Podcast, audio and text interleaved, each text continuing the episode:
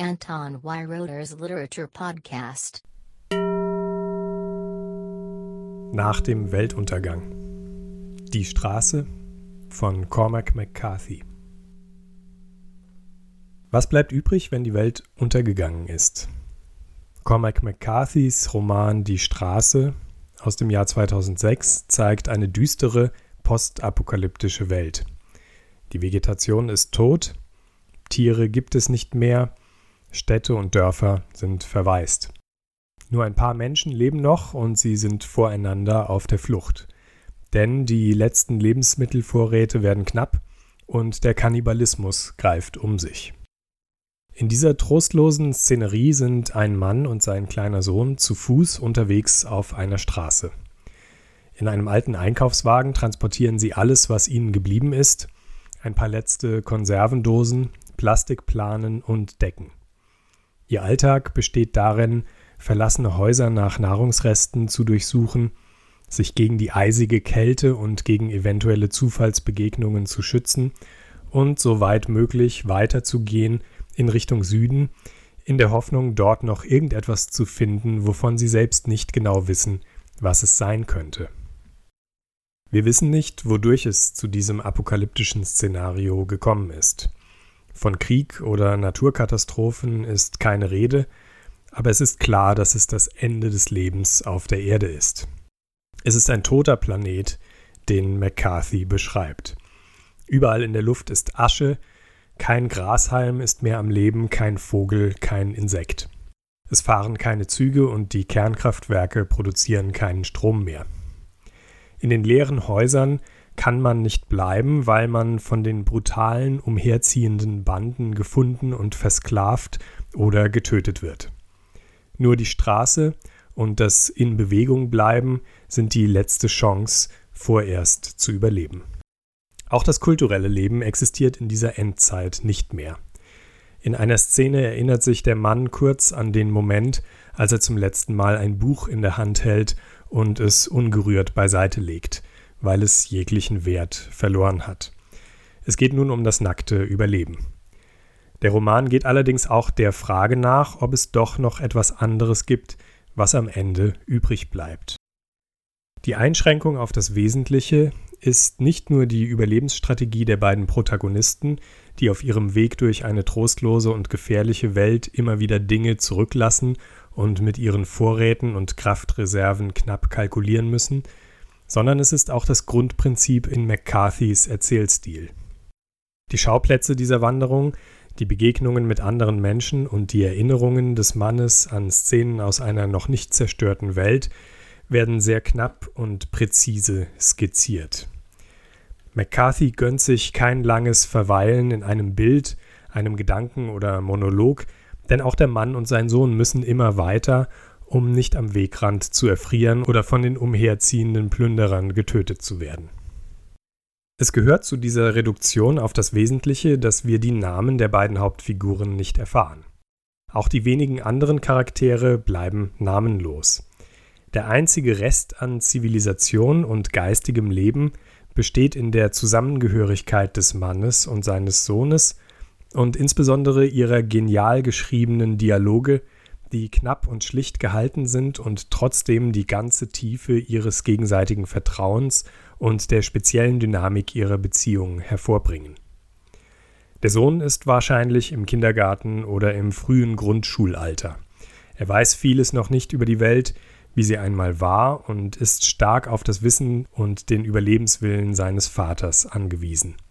Er selbst ist gleichzeitig die einzige Quelle für die Hoffnung des Vaters, der von Beginn der Erzählung an nur noch zwei letzte Patronen in seinem Revolver hat, die er sich nicht nur für ihre Verteidigung, sondern für den schlimmsten Fall auch für sie selbst aufhebt.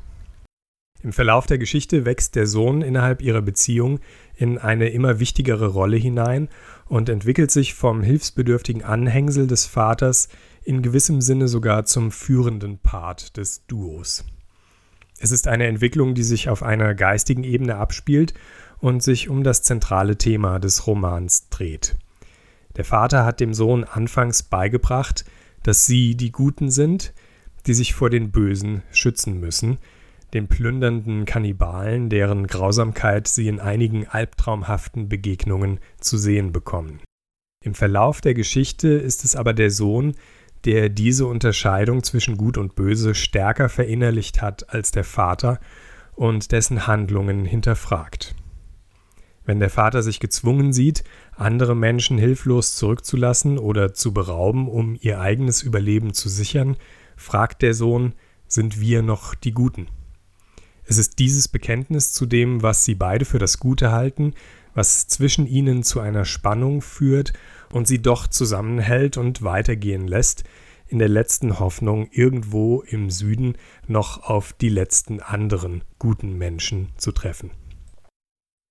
Amerikanische Literaturkritiker haben auf Verbindungen des Romans zum Alten Testament hingewiesen.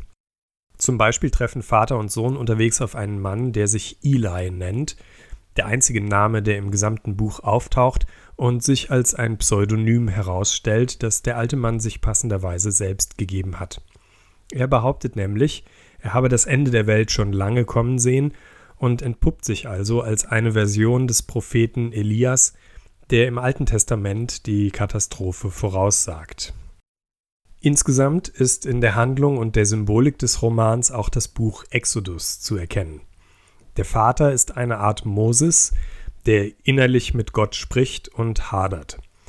Er glaubt oder redet sich ein, Gott habe ihm den Auftrag gegeben, seinen Sohn und mit ihm das Gute zu beschützen und an irgendein Ziel zu bringen.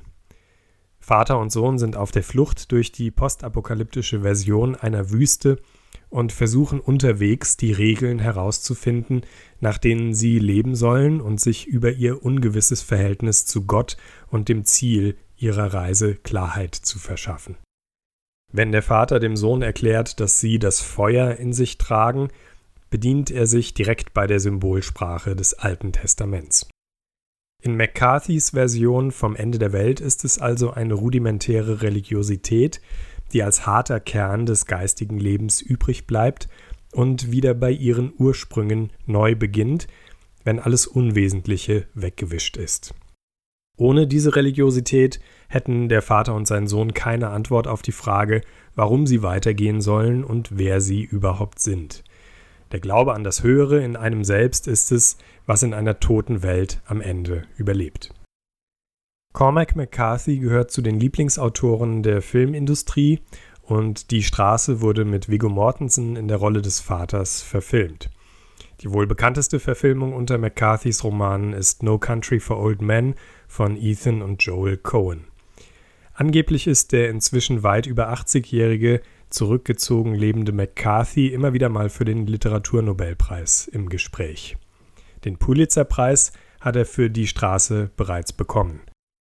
Diesen Roman hat er seinem Sohn gewidmet und es ist deshalb nicht weit hergeholt, sich unter den beiden Protagonisten Vater und Sohn McCarthy vorzustellen. Vielleicht kam die Idee zu diesem Roman aus einem Tagtraum, wie würden wir beide uns wohl durchschlagen, wenn wir die letzten Menschen wären? Wären wir dann immer noch die Guten? Wegen seiner genial schlichten und gleichzeitig lyrischen Sprache, der mitreißenden Erzählweise und der Tiefe seiner Handlung ist Die Straße der beste Roman, den ich seit langem gelesen habe. Von mir aus kann Cormac McCarthy den Nobelpreis gerne haben. Anton Weiroder's Literature Podcast.